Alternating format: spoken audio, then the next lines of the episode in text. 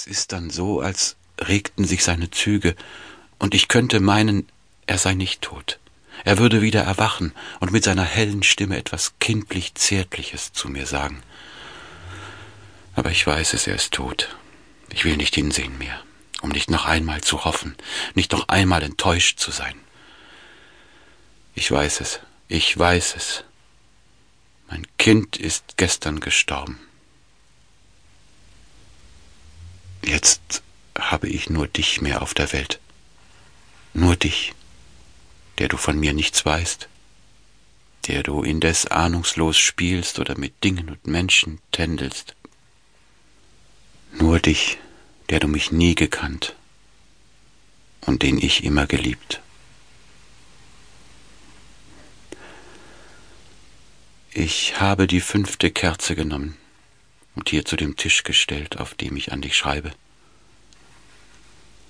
Denn ich kann nicht allein sein mit meinem toten Kinde, ohne mir die Seele auszuschreien.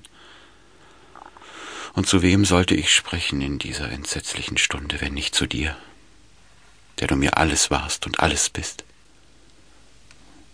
Vielleicht kann ich nicht ganz deutlich zu dir sprechen, vielleicht verstehst du mich nicht. Mein Kopf ist ja ganz dumpf, es zuckt und hämmert mir an den Schläfen. Meine Glieder tun so weh. Ich glaube, ich habe Fieber. Vielleicht auch schon die Grippe, die jetzt von Tür zu Tür schleicht. Und das wäre gut, denn dann ginge ich mit meinem Kinde und müsste nichts tun wider mich.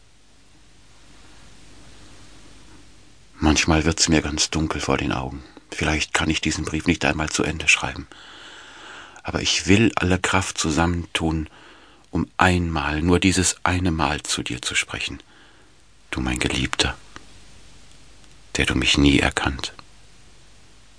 Zu dir allein will ich sprechen, dir zum ersten Mal alles sagen.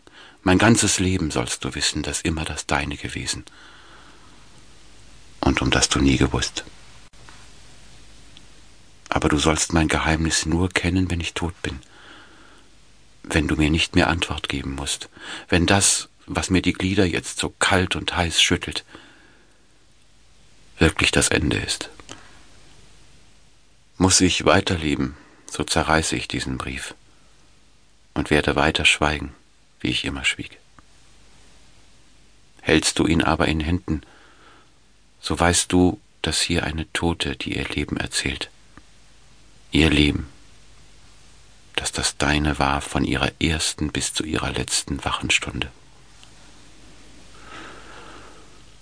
Fürchte dich nicht vor meinen Worten. Eine Tote will nichts mehr. Sie will nicht Liebe und nicht Mitleid und nicht Tröstung.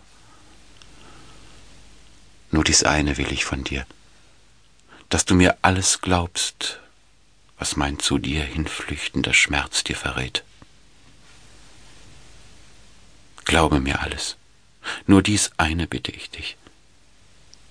Man lügt nicht in der Sterbestunde eines einzigen Kindes.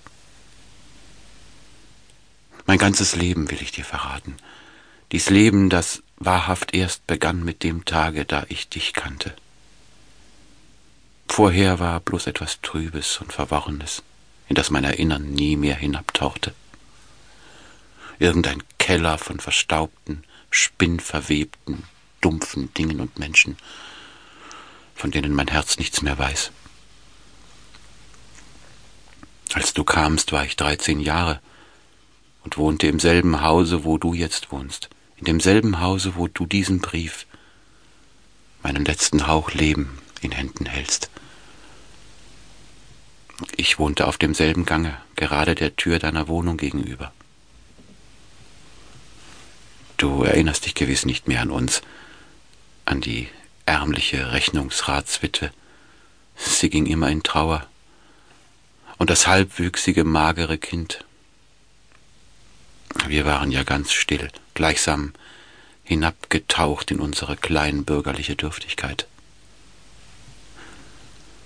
Du hast vielleicht nie unseren Namen gehört, denn wir hatten kein Schild auf unserer Wohnungstür. Und niemand kam, niemand fragte nach uns. Es ist ja auch schon so lange her, fünfzehn, sechzehn Jahre. Nein, du weißt es gewiss nicht mehr, mein Geliebter.